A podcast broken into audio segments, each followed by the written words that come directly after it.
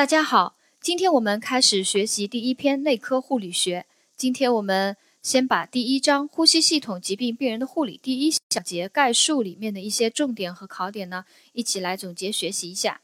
第一节概述分两个部分来讲，第一部分是呼吸系统的结构与功能，第二部分是呼吸系统疾病病人的症状评估。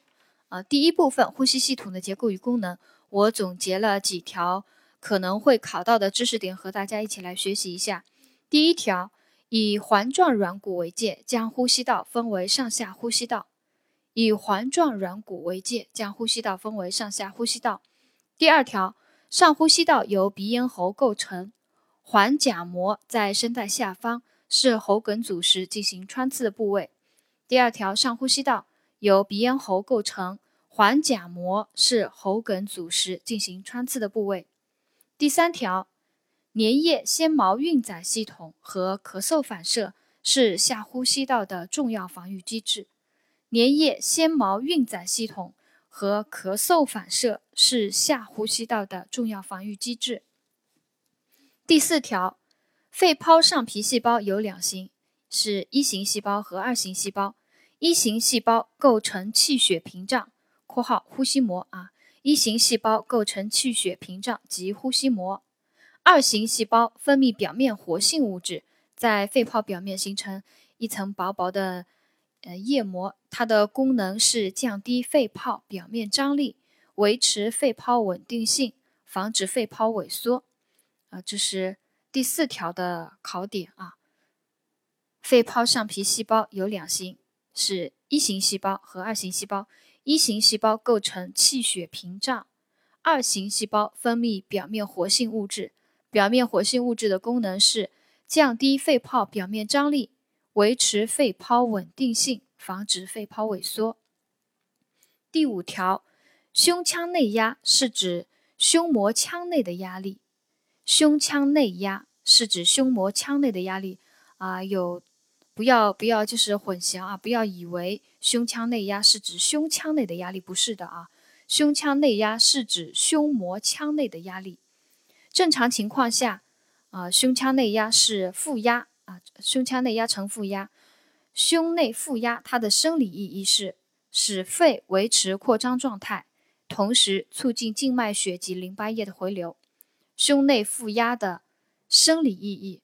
是使肺维持扩张状态，同时促进静脉血及淋巴液的回流。啊，这里呢都是总结的这些考点呢，都是选择题啊，有的多选的，有单选。像胸内负压的生理意义就可能是一道多选题，它的生理意义是使肺维持扩张状态，还有是促进静脉血及淋巴液的回流。第七条，肺有肺循环。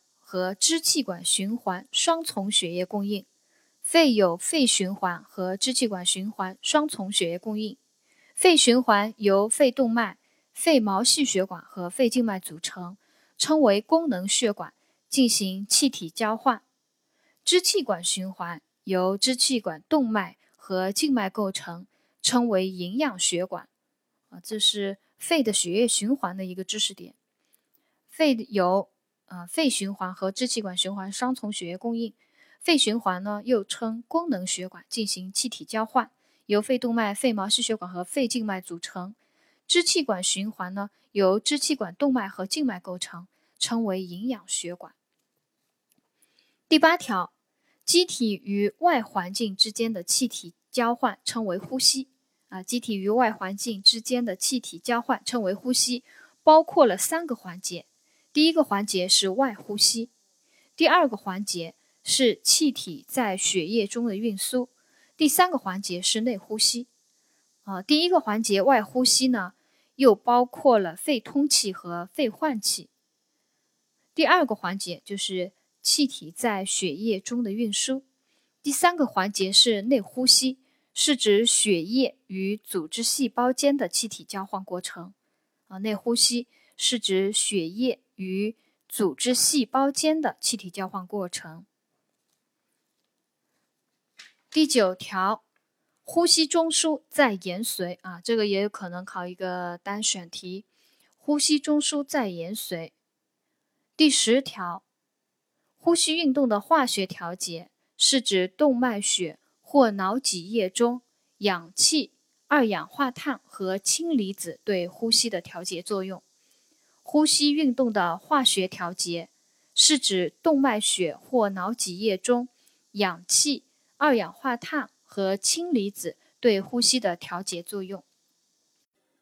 下面呢，我们接着来学习一下临床上常用的用来衡量肺的通气功能的指标。第一个，潮气量。潮气量是指呼吸时每次吸入或呼出呼吸器官的气量。正常人潮气量为四百到五百毫升。潮气量是指呼吸时每次吸入或呼出呼吸器官的气量。正常人潮气量为四百到五百毫升。呃，第二个是每分通气量，每分通气量是指每分钟吸入或呼出呼吸器官的总气量，也就是潮气量去乘以呼吸频率，呃，就是每分通气量。第三个肺泡通气量，肺泡通气量是指在吸气时每分钟进入肺泡进行气体交换的气量，又称有效通气量。啊，肺泡通气量是指在吸气时。每分钟进入肺泡进行气体交换的气量，又称有效通气量。它的计算公式是：肺泡通气量等于潮气量减去生理无效腔，再乘以呼吸频率。它的计算公式是潮气量减去生理无效腔，再乘以呼吸频率。呃，临床上以解剖无效腔来表示生理无效腔。啊，这个我们了解一下。第四个是最大通气量，最大通气量是以最快的速度和尽可能深的幅度进行呼吸时所测得的每分通气量。最大通气量是以最快的速度和尽可能深的幅度进行呼吸时所测得的每分通气量，能反映机体的通气储备能力。它的大小受多种因素的影响。其中以呼吸道阻力的影响最大，啊，最大通气量它受多因素影响，其中呼吸道阻力的影响最大啊，它的大小，最大通气量的大小受呼吸道阻力的影响最大，这可能考一个单选题啊，最大通气量它的大小，呃，以受呼吸道阻力影响最大，它反映的是机体的通气储备能力。呃，下面呢，我们在呼吸运动的调节，我们刚刚已经有讲到了那个呼吸中枢和呼吸运动的化学调节。在呼吸运动化学调节里面，我们来讲一下，学习一下二氧化碳的相关知识啊。二氧化碳是维持和调节呼吸运动的重要化学因素，它的作用是通过中枢和外周化学感受器，尤其是中枢的化学感受器的刺激，来实现对。呼吸的进调节。当二氧化碳浓度缓慢持续升高时，二氧化碳对中枢化学感受器的兴奋作用逐渐减弱，甚至处于抑制状态。此时，呼吸运动的维持主要靠缺氧对外周化学感受器的刺激作用，呃，来那个调节呼吸。若给予吸入较高浓度的氧气，随着缺氧刺激的消除，通气量降低，使二氧化碳储留加重。啊，这也就是为什么那个二型呼衰的病人要给予低流量吸氧的原因啊。我们这个呢就了解一下，听一听就好了。第一小节概述的第二部分内容是呼吸系统疾病病人的症状评估。呼吸系统疾病病人常见的症状有咳嗽与咳痰，还有肺源性呼吸困难以及卡血。咳嗽、咳痰是呼吸系统疾病最常见的症状之一啊，咳嗽。是呼吸系统疾病最常见的症状之一，分干性咳嗽和湿性咳嗽。咳嗽无痰或痰量少的称为干性咳嗽，有痰的称为湿性咳嗽。临床上，呼吸系统疾病引起的咳嗽、咳痰症状常见于第一个呼吸道疾病，第二个胸膜疾病，第三个理化刺激啊，理化刺激就是异物啊、灰尘啊、刺激性气体等刺激引起咳嗽、咳痰啊，主要见于这三种呼吸道疾病。胸膜疾病和理化刺激引起咳嗽、咳痰。第二个呼吸系统疾病病人常见症状是肺源性呼吸困难。肺源性呼吸困难是由呼吸系统疾病引起肺通气和或肺换气功能障碍，导致缺氧和或二氧化碳储留。啊，在这里呢，他讲到了肺通气和肺换气，我们再把这两个概念再来学习一下。外环境与肺之间的气体交换啊，称为肺通气；肺泡与血液之间的气体交换就称为肺换气。这是我们刚刚前面讲的呼吸的三个环节。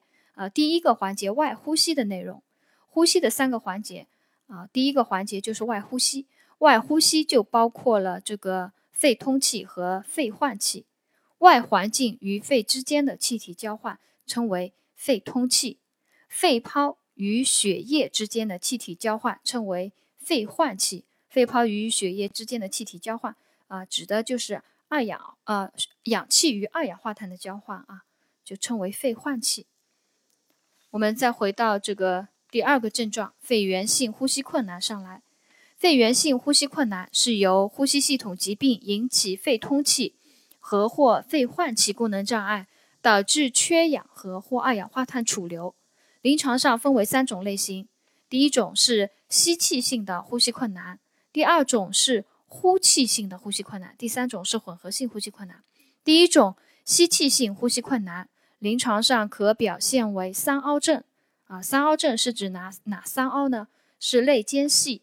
还有锁骨上凹啊，锁骨上窝，还有胸骨上窝三处凹陷啊。三凹症指的是这三三个地方凹陷：肋间隙、锁骨上窝和胸骨上窝。第二种类型的肺源性呼吸困难是呼气性的呼吸困难啊，常见于支气管哮喘、喘息性支气管炎、慢性阻塞性肺气肿等病人。混合性呼吸困难呢，就是吸气性呼吸困难和呼气性呼吸困难两者兼而有之。第三种呼吸系统疾病常见症状是卡血，卡血是指喉以下呼吸道和肺部病变出血，经口卡出者称为卡血。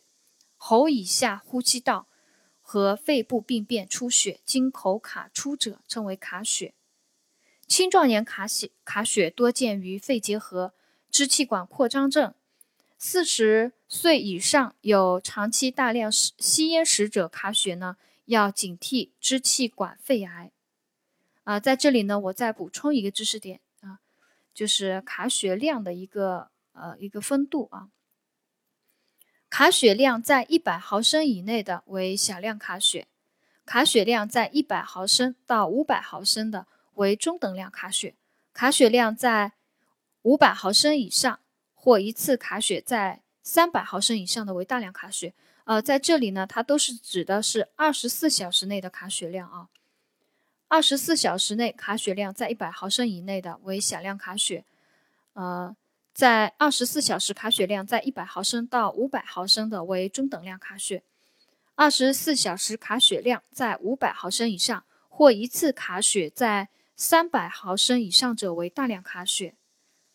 呃，这就是第一节概述啊，它的所有的重点和考点呢，我们今天就总结学习到这里，谢谢大家的收听。